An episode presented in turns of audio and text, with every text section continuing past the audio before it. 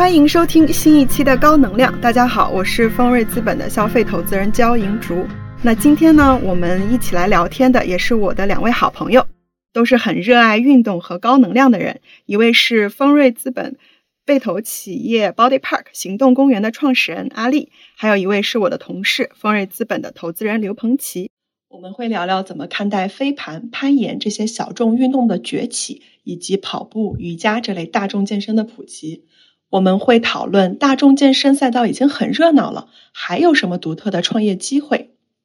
还有一个跟这个相关的话题是科技和数字化怎么能让健身更聪明、更有趣、更有效？那请二位和大家做个简单的自我介绍吧。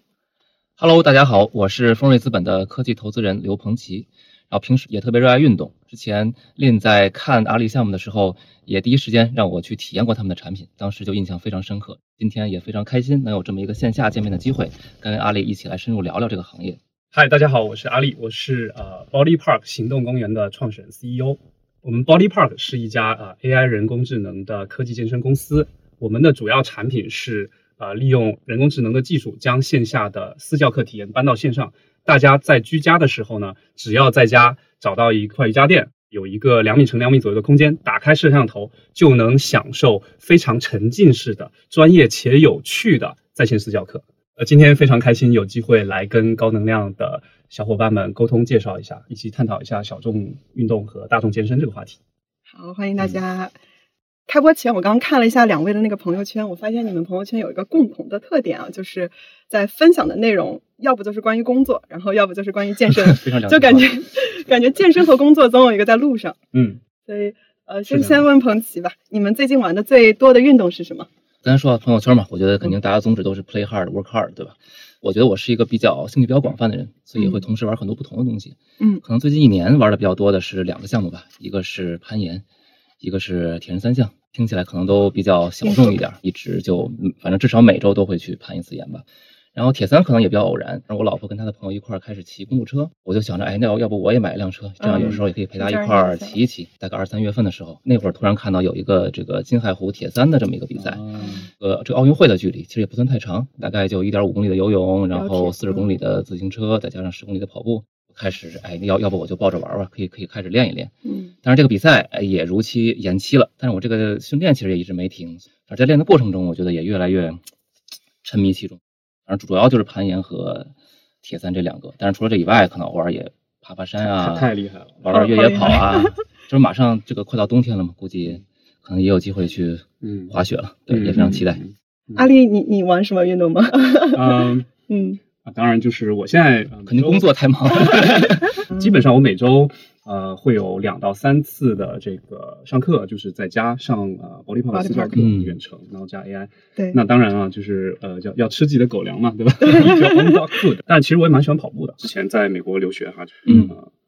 算是后知后觉吧，在在人生这个二十八九岁快三十岁的时候，第一次去呃比较认真的完整的去健身房。当然了，我这至今也不是一个 hardcore 的这个 撸铁一族啊，但是蛮享受这个运动过程中这种呃多巴胺的分泌还有那种快乐，对吧？呃，当然现在创业，创业呃基本上还是每周能有两三次的这个各种各样的运动。所以你们做这些运动是之前有受什么影响吗？可能每个人在人生的不同阶段或早或晚，可能有一些这样那样的刺激，都会使得他开始去。思考运动健身这件事情，或者说开始尝试，就是我其实好奇彭奇，因为彭奇看着也很瘦很 fit，但是，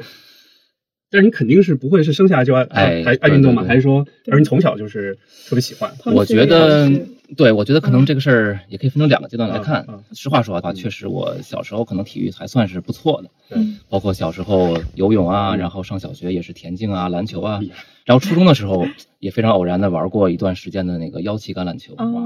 我们不知道今年其实腰旗橄榄球也挺火，大概是继继这个飞飞继这个飞盘之后的另外一个特别火的小众运动，对吧？但其实是我们早就玩剩下的。但是这个体育的这个这个过程，大概到上大学之后，其实就发生了很大的变化，因为。学业开始变得非常的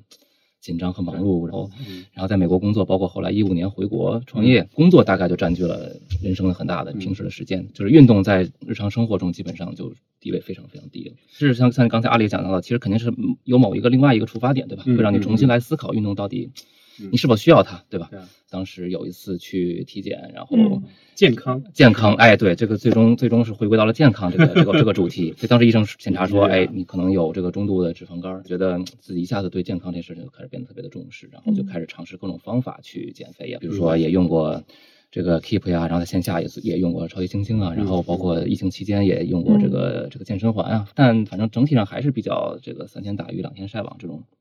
过程，所以所以可能直到刚才讲到嗯说疫情之后开始攀岩，才进入一个新的状态。那阿丽，你刚刚说到刺激两个字啊，我不知道你是因为什么原因开始嗯我其实其实很好玩啊，就是说嗯。我其实在，呃上中中学时代啊，我就特别喜欢踢足球，而且当时特别流行那个日漫嘛，当年那个啊、什么足球小将啊，哦什么灌篮高手，灌篮高手，对对对啊，对，其实足球、篮球都玩儿，但但但我的身高也不是那种特别高的，所以嗯。就是足球还行，我踢前锋，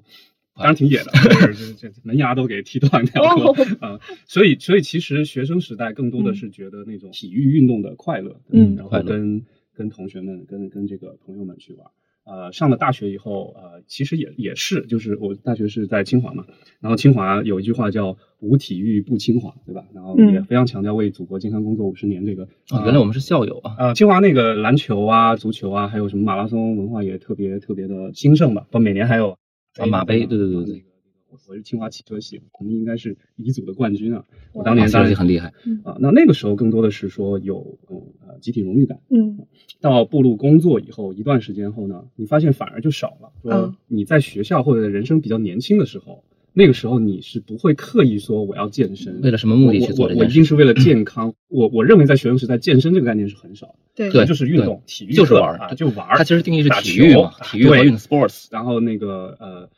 对于健身这个概念，通常是在你毕业工作后两三年开始。那那时候你可能人生也二十五六岁，可能快到三十岁了。然后很多人到三十岁的时候就焦虑啊，我到三十岁的时候也挺焦虑，甚至很多中年男人才开始跑步。对，就是呃，我是去美国读 MBA 嘛，我到了这个读书的时候，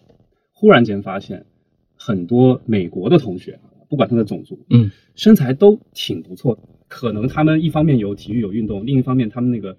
gym 的那个健身房的文化也非常盛行。本身当然就是呃，我会认为它也代表了一个，当你一个国家社会到那个水阶段平生活水平到了一个阶段之后啊，这种对美对健康的需求的，它的普及率会更高。而且我认为他的年龄会前置，就比如我观察到像九五后、零零后这一代呃年轻人，可能健身这个概念也许更早啊更早了，也许就是从学生时代就有社交压力啊，不管是主动和被动的。然后男生可能很，当你开始对自我有意识之后，你可能就会开始寻求一些啊、运动和健身的方式。冯琦刚刚提到的说，就是你很小就玩过腰旗橄榄球嘛，然后阿丽说，就像她的美国同学，其实在初中的时候或者高中的时候就玩一些运动。看像我们今年比较流行的这什么，不管是啊、骑行也好啊，飞盘也好，桨板、陆冲这种。其实，在很早在国外就出现过，嗯，但是有一些词，其实我是今年才听说，然后知道是什么。所以，这些小众运动为什么就突然在国内火起来了呢？刚刚才阿里其实也分嗯享了一部分嘛，可能当一个国家的经济发展到一个层次之后，大家的关注点会不一样。对于国内的大众来说，可能原来大家谈到健身，对吧？想到的想到的基本都是跟健康挂钩，或者叫健美吧，可能有个误区，觉得健身就是要练块儿，就是要参加对对健美比赛，的，就一定有一个目的，的对吧啊？？就是一定要，要不然就为了健美，要不然就是为了健康，为了比如说我能多出出汗，为了我健身之后能够这个放肆大吃一顿，就是它非常有目的性的。对。但是现在可能随着大家这个这个社会经济发展到一个层次，大家追求的，大家对对待这些锻炼的态度会发生一些变化，可能从原来的不只把它定义为健康的一部分，如果只叫只定义为健康，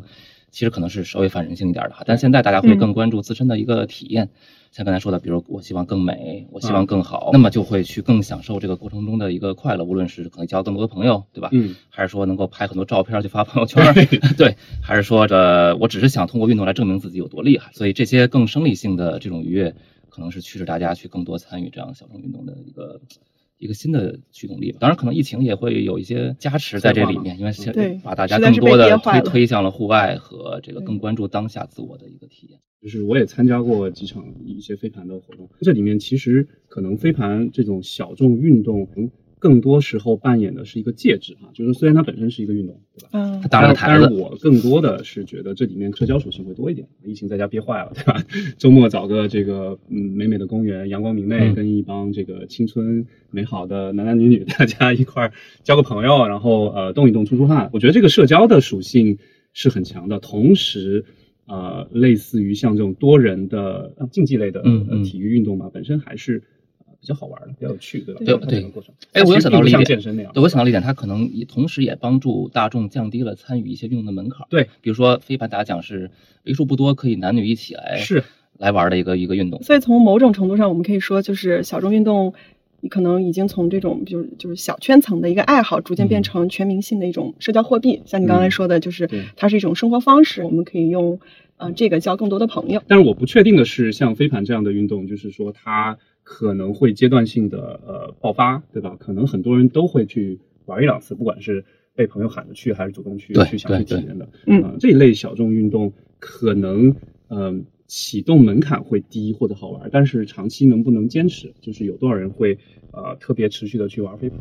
啊、这个我不确定啊，或者甚至我的主观判断是会比较少啊。这这是有一个很有意思的观点。我之前看到，嗯、国家统计局的一个数据吧，就说像二零二零年全国的体育产业总规模是两点七万亿，嗯那其中像呃我们刚刚提到的一些体育用品啊，这个板块差不多占四成，也就是一万亿左右。嗯然后另外一个数字呢是说，两点七万亿的市场规模其实只占我们国民经济的百分之两点五左右，嗯，其实比重是比较低的。嗯很低所以就从市场规模和发展趋势来看，体育这个产业板块本身就还有很大的发展空间。我想就是彭奇，你觉得像阿丽刚刚说的这种小众运动，嗯你觉得会是一个好的生意吗？既然我们在前面加了“小众”这个词儿嘛，肯定是现在规模整体还是参与人数上啊，都还是比较少。如果一定要谈它是不是有商业潜力，那当然就是看它未来增长空间是不是有多大。我觉得增长空间一方面我们看看，比如发达国家嗯这项运动参与人数渗透率有多少，另外就是也要看中国国情，比如说这个运动是不是进了奥运会。啊如果进了奥运会，那无论是从全民的认知度上来讲，还是哪怕是一些功利的目的去参与这个运动的这个角度来讲，都会让这个市场变得增长特别快。比如说，嗯，这个东京奥运会新入选了三个三个项目，攀岩、嗯滑板还有街舞。嗯这个原来听起来都是非常小众的东西，它现在他们都成为了奥运会的项目，嗯所以一下子我就会发现身边去玩这三个项目的人会变得特别多，包括周边的场地、呃服装、装备，其实都会越来越快的蓬勃发展起来。谈到是不是好生意，就如果是先入局者，因为整个这个行业的资源原来是比较少的嘛，就是能够掌握这个核心资源，包括包括供应链的人还是比较少的。有你如果能占一定的先发优势，我觉得在这个行业里未来还是挺大有可为的。我刚才想说这个，就是当我们谈小众运动呢，呃，我们可以从不同的角色来看。如果你是呃消费者，我觉得这是蛮好，百花齐放，整个这个市场上有越来越多的不一样的有趣的运动可以让你去体验。这可能有点像女孩子的那个美妆，对吧？彩妆，对吧？我今天可以用这个颜色，明天用那个颜色，这对消费者是个好事儿。嗯，觉得站在从业者角度哈，如果说做从做生意的角，也也许也是一个不错的生意啊。比如说你就是特别擅长啊、组局，对吧？啊，那我我看到很多我的我有一些朋友就是啊有社群的资源，然后啊对北京的哪些场地也比较熟，本身对这个游戏也比较懂，啊所以他就能够去组织这样的这个飞盘局，嗯啊从中可能也有些商业的价值。站在投资人角度啊，科技投资人角度，我可能不太确定，或者说我站在一个创业者角度，我可能不会去选择做特别特别小众的这样的一个呃运动啊，因为可能可能是个好生意，但是啊未必是个好的。对呀、嗯就是就是本身它的呃所谓的最后的天花板和规模能做多大，嗯。啊、以及用户的付费留存是否能做好，可能对，这这个很关键，因为据我观察，可能多数人可能大家基本都停留在体验这个层面嘛，但真正说到底有多少人能够，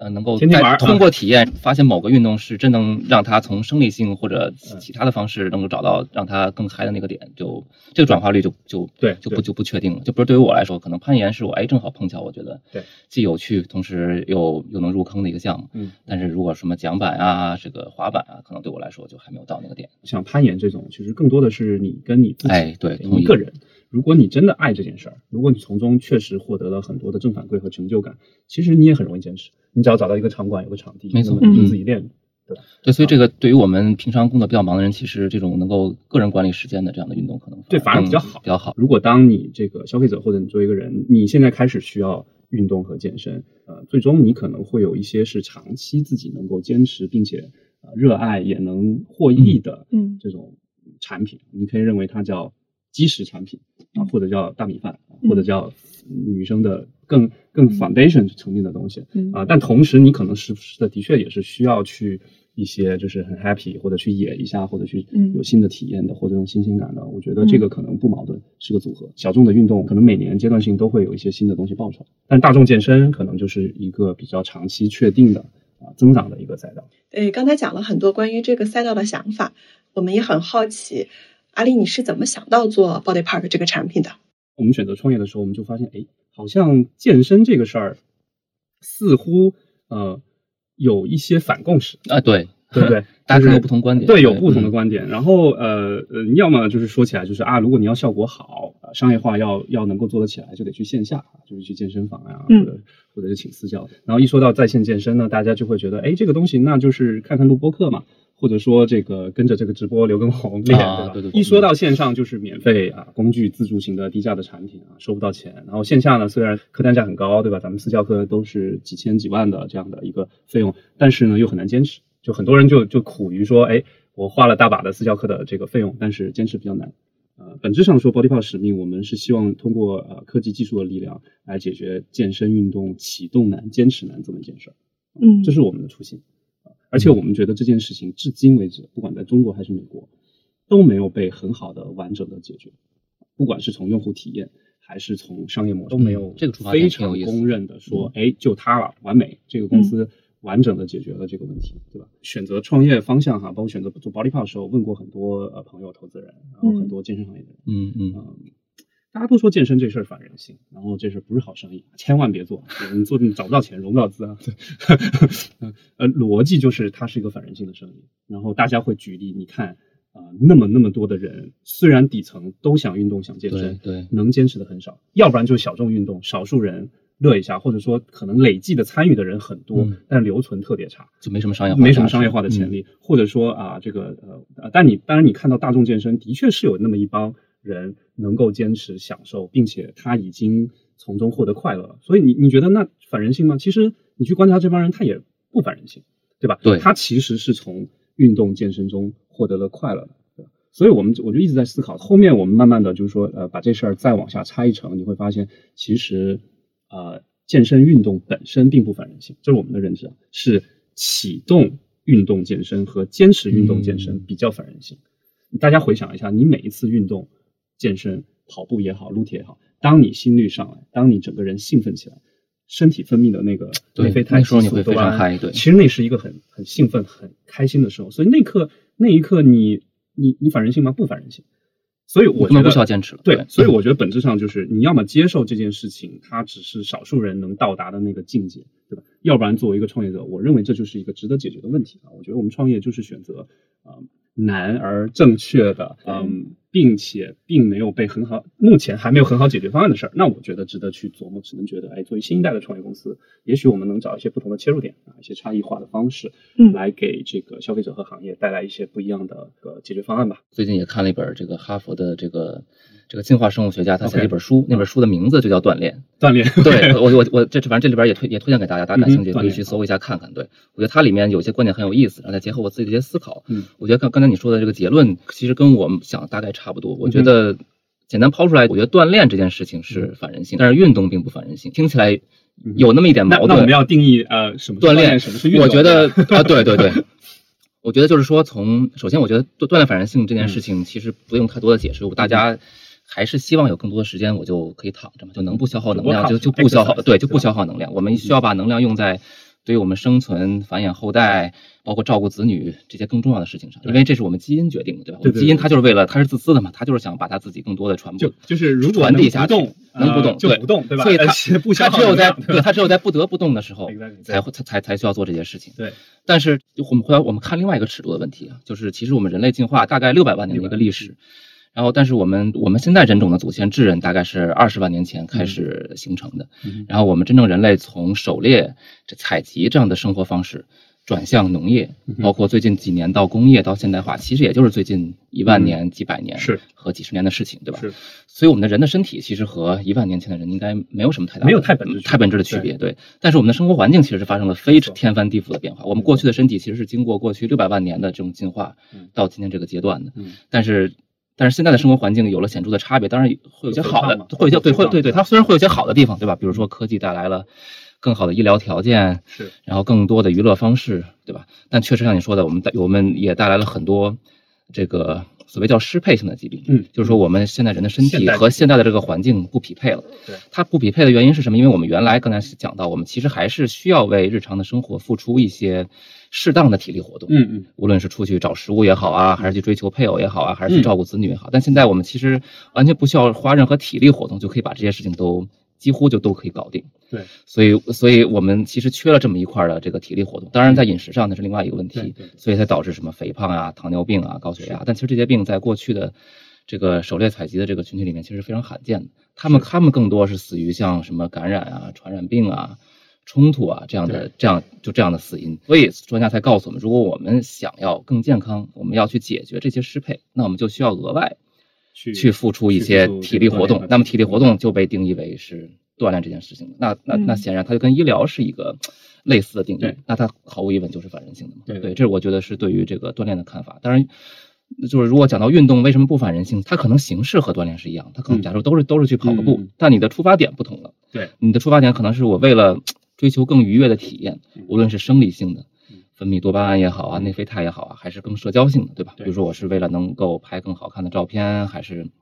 能够去追求一个就更厉害的自我，所以它这种呃更偏生理性的这种这种体验，就就会驱使你去做这项运动。对，所以运动本身可能从另外一个角度来看，它反而不反人。通过这一点可以看出来，呃，其实这个 motivation 非常重要。对，就是说你到底呃是不是这件事情有趣，然后好玩儿，它其实然后同同时你能够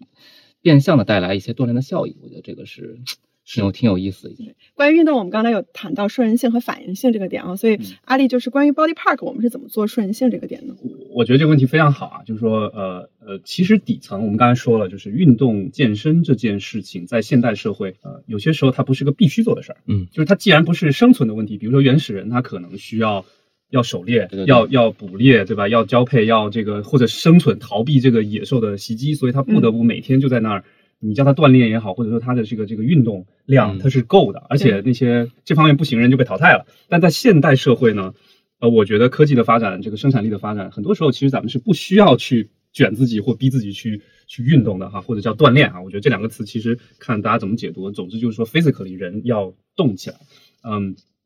所以在现代社会，大家工作节奏忙碌的前提下，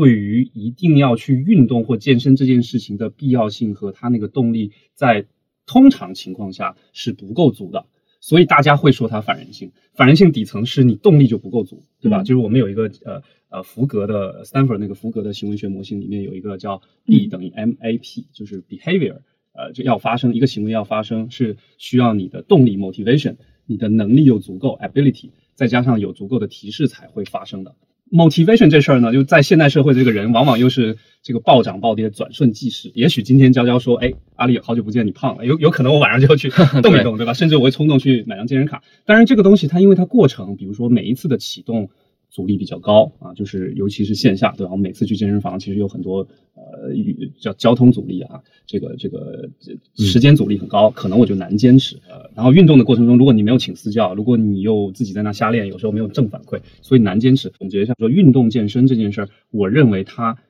反人性的点在于说启动。比较反人性，对于现代社会的呃城市的人群，启动反人性，嗯，坚持比较反人性。嗯但是运动本身它其实是比较开心的，比较兴奋的，对吧所以你刚才那个问题叫那顺人性的点在哪里？我认为要让用户或者消费者尽快的能够达到这个多巴胺和内啡肽嗯分泌的这种状态。嗯就不管你做任何健身运动产品，只要你的产品启动阻力足够低，且整个过程足够的愉悦，快速的让用户达到这个状态，且持续的有正反馈，我觉得这就必然是个好产品。对吧就是他想来练，然后练的过程又很愉悦。对，就是咱们把这些嗯反人性的点啊，不管咱们现在是线上方案、线下方案，是个小众运动还是个大众健身的方案，大多数人都需要的，你想办法把这个过程中的所有的这个反人性的点，或者我个人叫阻力点，你把它打掉，嗯同时你去放大所有顺人性的点，就为什么它会让你快乐？刚才彭奇提到的。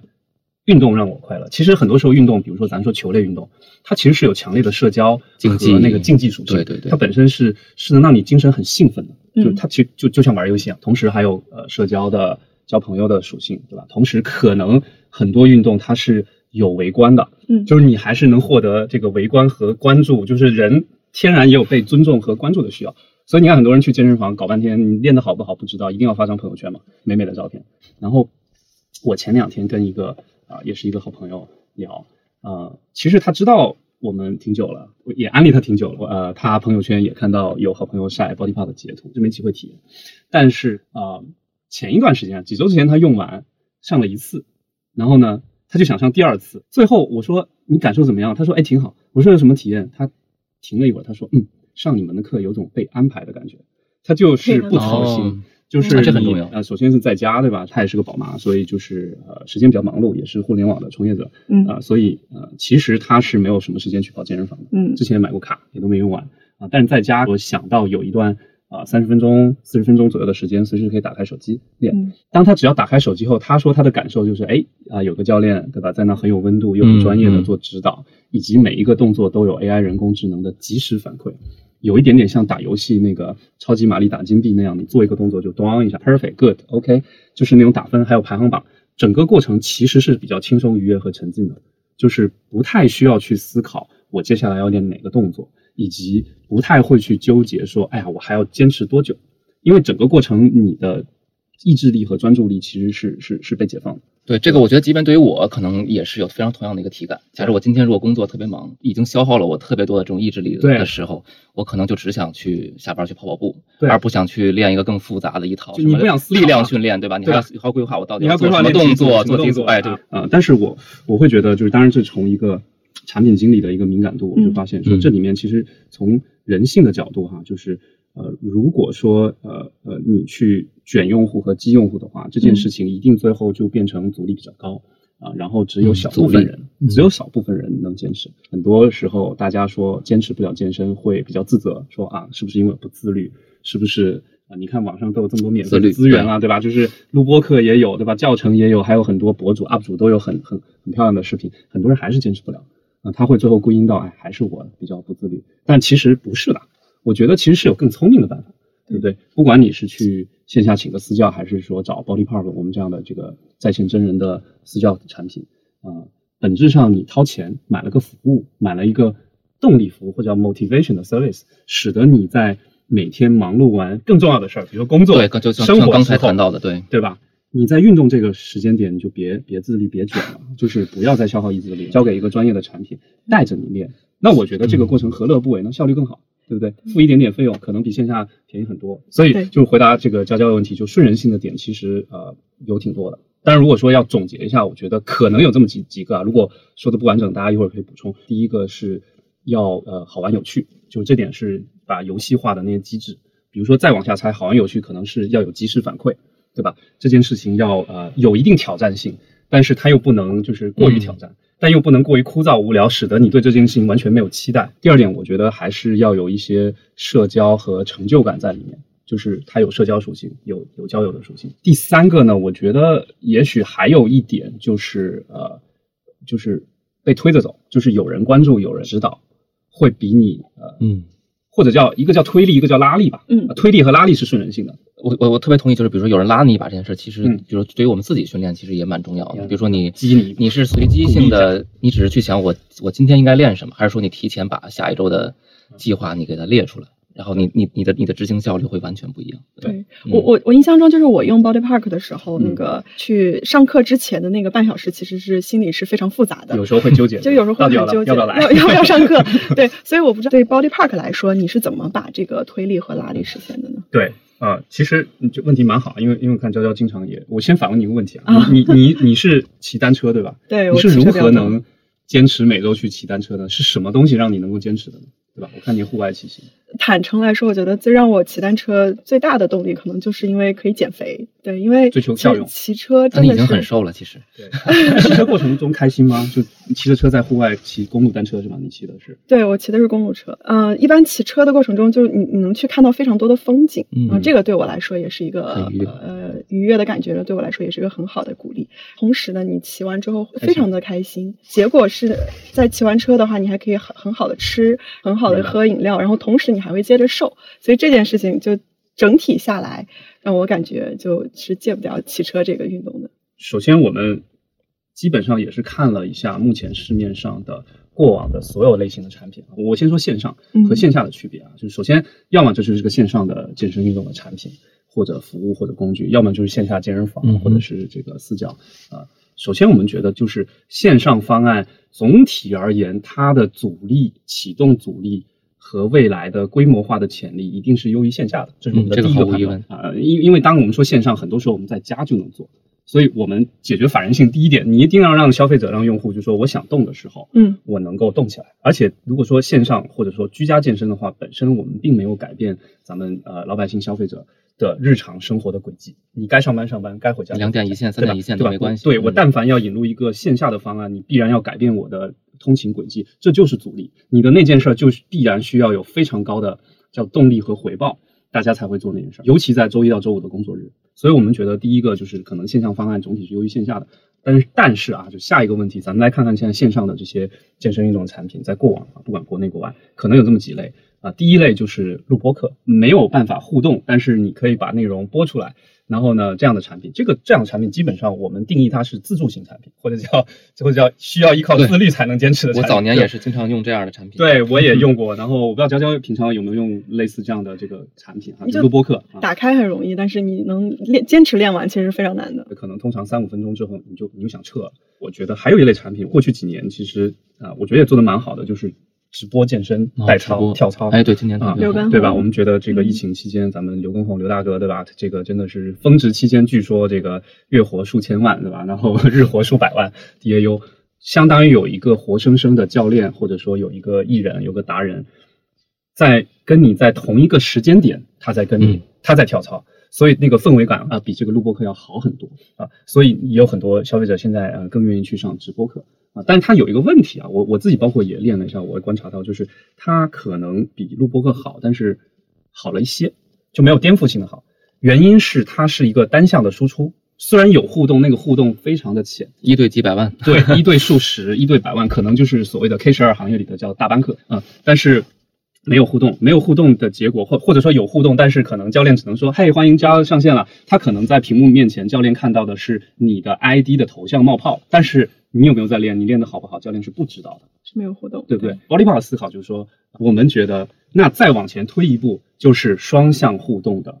私教课。其实这个形态的产品，在疫情期间，很多健身房的私教都在。做这样的事儿，你说双向互动的，那我们学员就是需要打开摄像头。对，就是呃，疫情期间很多教练他线下的课用户来不了，他们会用腾讯会议啊、微信视频远程的给他的学员开课。那么呃，教练就会看得到这个学员，学员也能看得到自己的教练。那么通过一场视频直播的方式，互动的方式来上课，是这个意思。啊，但是您刚才说的一点就是要开摄像头，这个话题我们一会儿可以展开啊。我觉得这个是一个阻力点啊，但是这个阻力点放在我刚才所有的大逻辑下面，其实它还是整体而言，因为有了双向互动，使得你的这节私教课，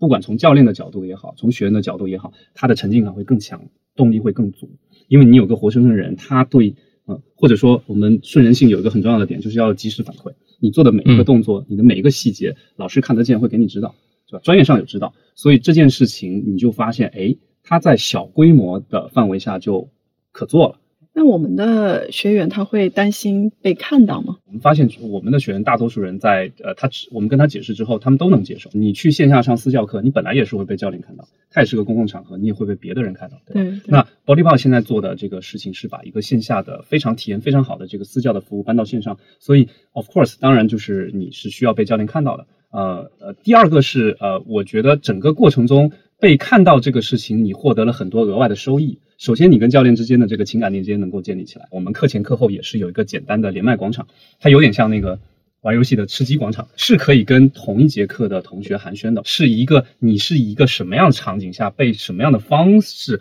被看到，以及你获得什么样的收益？比如说，如果你你其实本人并不介意被教练看到，你只是介意说啊，我家里比较乱啊，我不想被看到，那么就加一个背景虚化就可以。第二个是啊，也可以通过一些卡通、一些美颜，其实我们产品是有美颜的，所以所以这个大家会啊也挺开心的，看到美美的自己。我举个反例啊，我们我自己也在疫情期间上过一些呃教练的远程的腾讯会议的私教课啊，我会发现很多用户会把摄像头关了，但是你会发现一旦关了摄像头，你就会觉得。我为什么要做这件事儿？那如果不开摄像头，干脆我不练了，因为我们刚才说的最早说这件事儿本身它不是说你一定要做，对不对？对，就它是一个浅刚需，嗯啊，所以这件事情多多少少，我觉得对用户还是要一个承诺。所以我会觉得，我我回来我们刚才说的就是这第三类产品，就我们觉得就我们观察到的有这种呃拿视频会议软件做双向互动的课程，我会呃用户反响有的还不错，而且很重要一点，愿意掏钱。我们发现很多呃用户是愿意以一个线下健身课一定折扣去嗯购买私教的在线服务的。对吧？那呃，从 Body Part 的角度，我们嗯会看到这个事儿它在小规模、在小范围发生，且口碑体验还不错。那么我们有机会通过技术的加持，使得它的体验能够往上再提升一步，并且具备一定的这个可数字化、标准化、规模化扩张的可能性。我们除了教练跟学员是双向的互动，可彼此看见以外，我们还把实时的这个 AI 识别的技术加了进来。因为教练可能也不会无时无刻盯着你看，你的每一个动作可能也未必能得到马上的及时反馈。如果没有技术，没有 AI 的这个识别的技术的话，像我们加了这个 AI 识别技术之后，就使得它有一点点像上双师课，就是你有一个真人教练，同时也有一个 AI 的助教在哦看着你，同时整个呃每一每一个运动的课程的这个课件，我们都是提前制作好的，非常标准精美的这个示范教练的动作啊、上课的教练的过程中，呃，他的精力也能被完整的这个叫做百分百用到跟学员的互动，而不需要去示范动作。因为当教练示范动作的时候，他其实可能就没有精力来指导和看学员。就是这个是可能 Body Power 我们目前付费的产品线叫 AI 加真人在线私教课的产品线，我们是这么去解决的。同时里面还有一些小细节，比如说我们加了打分儿，因为我们加了 AI 识别，可以做游戏化的即时反馈，然后可以做排行榜，嗯，可以做课后的呃很美的分享，有数据的分享。黄鑫，你觉得因为趣味性开始了运动之后，目标会经历什么变化吗？对，一开始肯定是因为有趣去吸引我们开始去体验这个运动嘛。但是是当然，当你发现这个事情好像真的和自己就非常合适的话，可能就真的入坑了。入坑之后，就会开始追求更多的目标，比如说开始进入另外一类的这个正反馈的一个循环，比如说会追求变得更快、更高、更强，嗯这样的奥林奥林匹克精神。嗯，当然，当然这个说的稍微高大上了一点，但其实说白了就是卷嘛。是无论是跟自无论是跟自己卷还是跟别人卷，其实我觉得也不用避讳说这件事儿，对吧？对很多人说，对哎，我运动就是为了快乐，争胜负心，啊其实在这里面发还是发挥了很大的作用的。而且你一旦开始进入这个循环之后，其实所谓这个锻炼的这个定义，可能就又发生了一些变化。刚对之前我们谈到锻炼可能更多是为了健康，但现在锻炼可能更多开始变得我要去为了提升自己的运动能力和运动表现。嗯但如果你就是太沉迷其中了，你反而它可能对健康不好，甚至有些人会过度训练、啊，不要过度训练就可能会受伤啊，对吧？是的，我觉得是这样。有一句话就是，咱们这个嗯谈谈朋友说，始于颜值，忠于什么人品，对吧？那我觉得在健身这件事情上，我我我们的洞察是说，可能是始于有趣好玩，嗯。但最后有可能是终于呃专业有效，或者至少说，我们认为一个好的健身产品服务在有趣和专业有效上，呃，不应该是互斥的。对。而且我觉得刚刚你说这个观点很对嘛，比如说，甚至比如跑马拉松的人，大家都会有句话说嗯，马拉松的终点是铁三或者越野跑，，OK，因为越野跑可以可以跑更长距离，可以跑到一百两百公里。嗯对。铁三当然就说你可以同时把别的运动项目加起来。但是就是所以对我不知道对 Body Park 来说，它更多是一些就是基础小白用户在里面呃做锻炼，然后有多少人是跟着你们平台越变越强。像我这样的专业用户也会把你们当成一种日常的这个辅辅助训练，我不知道，对，会啊，其实我们是有全套的，我们叫 BIPT 的一个课程体系，它分三个阶段和五级进阶，就是就是因为我们刚才这个观点，我们认为健身运动这事儿一定是从嗯小白入门，靠有趣和让他有正反馈，让他有愉悦感开始，但是要让大家长期的在里面有成就感，能够坚持，最终还是因为呃你逐渐的要给大家加一些挑战。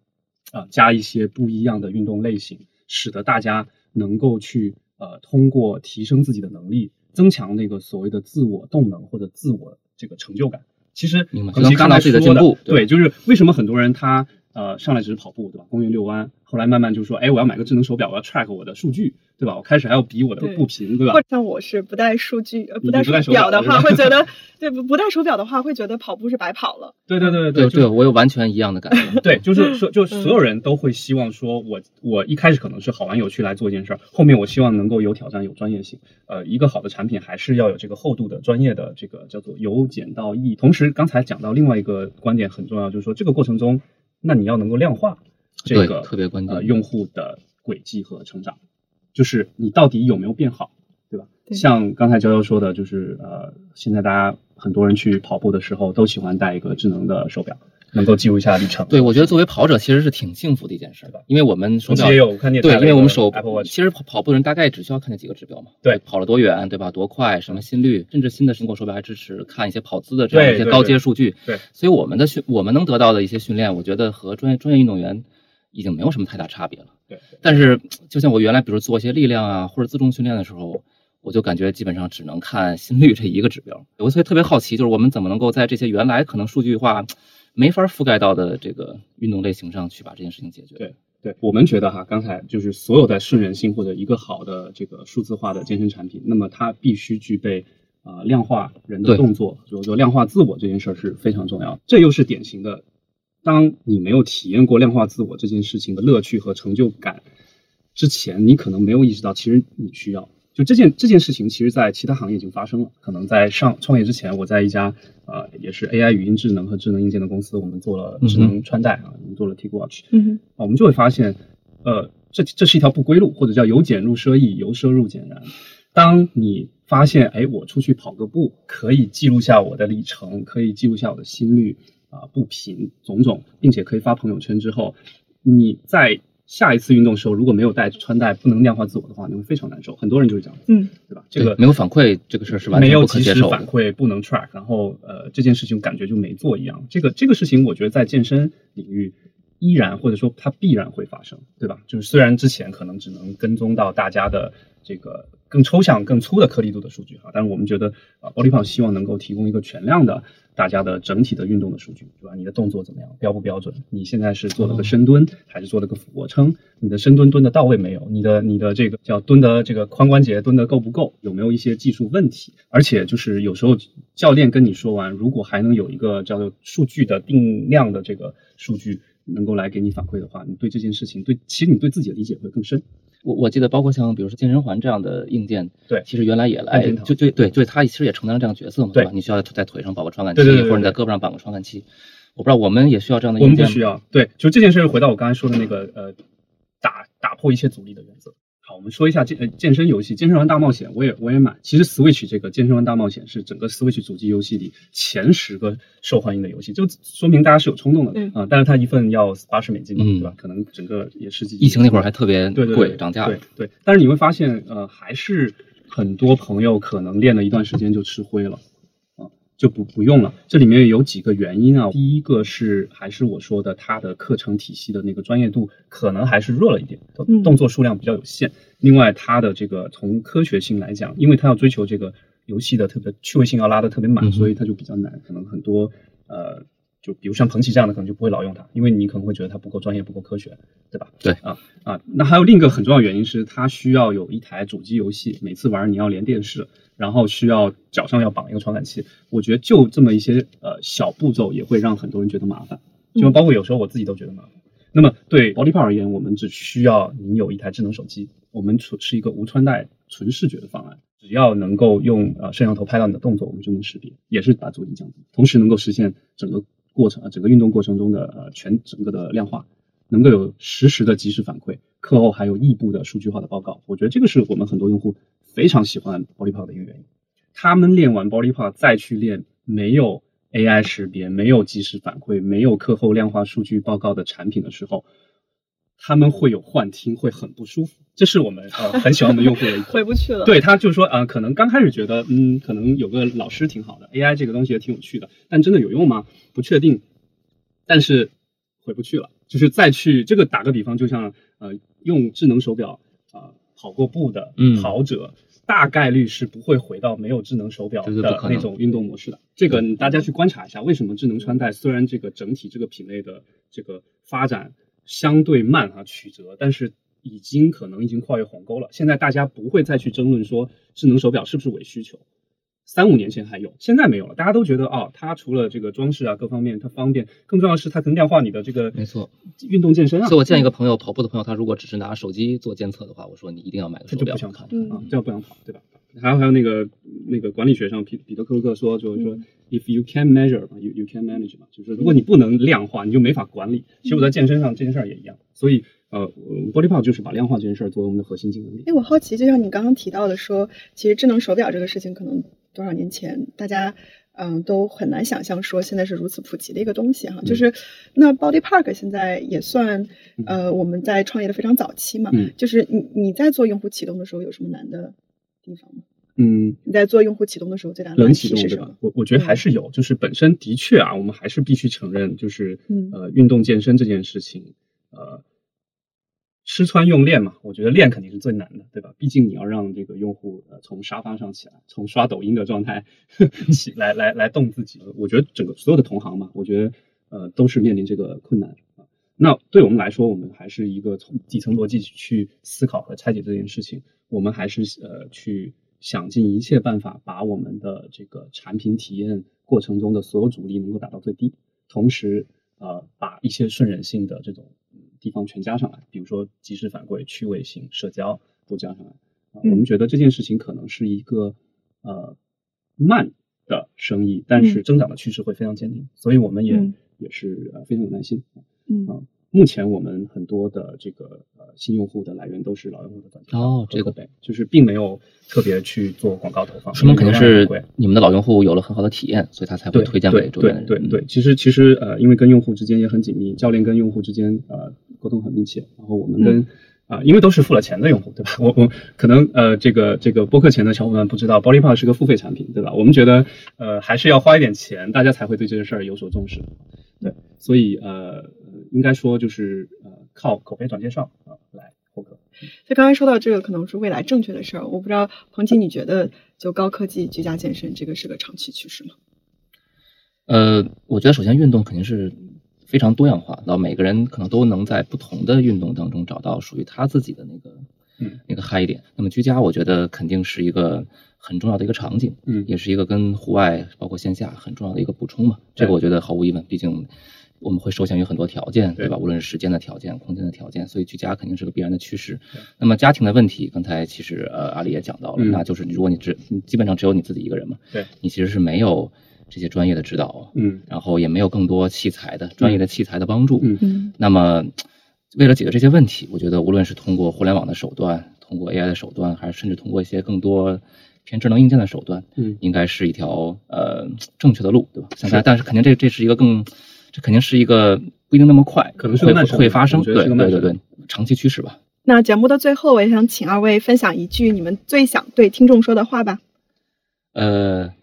那我这边就给大家做一个推荐吧。就前面其实也提到，就是最近看那本书叫《锻炼》，非常非常推荐大家去仔细看一看。我觉得看完它之后，你可能会对于运动、对于健身、对于锻炼有着非常不一样的思考和理解。呃，我这边就是希望呃，希望刚才我们讲了这么多哈，能够勾起这个播客的咱们听众小伙伴的兴趣哈，然后能够来体验一节 Body Part 在线真人 AI 私教课。那么我们这个产品绝对是一个叫做呃叫做体验之后可能会有啊哈 moment 的这种产品。那么今天呃，当然我们来直播间嘛，肯定要带福利嘛，所以呃，我们稍后可能会在这个我们的播客介绍或者留言区，我们会把这个可能会赠送大家一些 Body Park 的体验课，也欢迎大家来体验。同时呢，呃，Body Park 也有我们的公众号和呃这个小宇宙的播客，也欢迎大家去关注啊，随时可以给我们留言。我们非常相信这个呃，通过科技的力量，让更多的用户能够爱上健身，坚持健身。而且我们觉得这件事情可能没有必要那么卷啊，大家可以选一个聪明的方式来达到更好的自我。好，嗯、再次感谢彭奇和阿丽今天的时间，也非常感谢高能量的听众来听我们的节目，希望大家多多关注高能量和丰瑞资本，我们下期再见。再见，再见拜拜。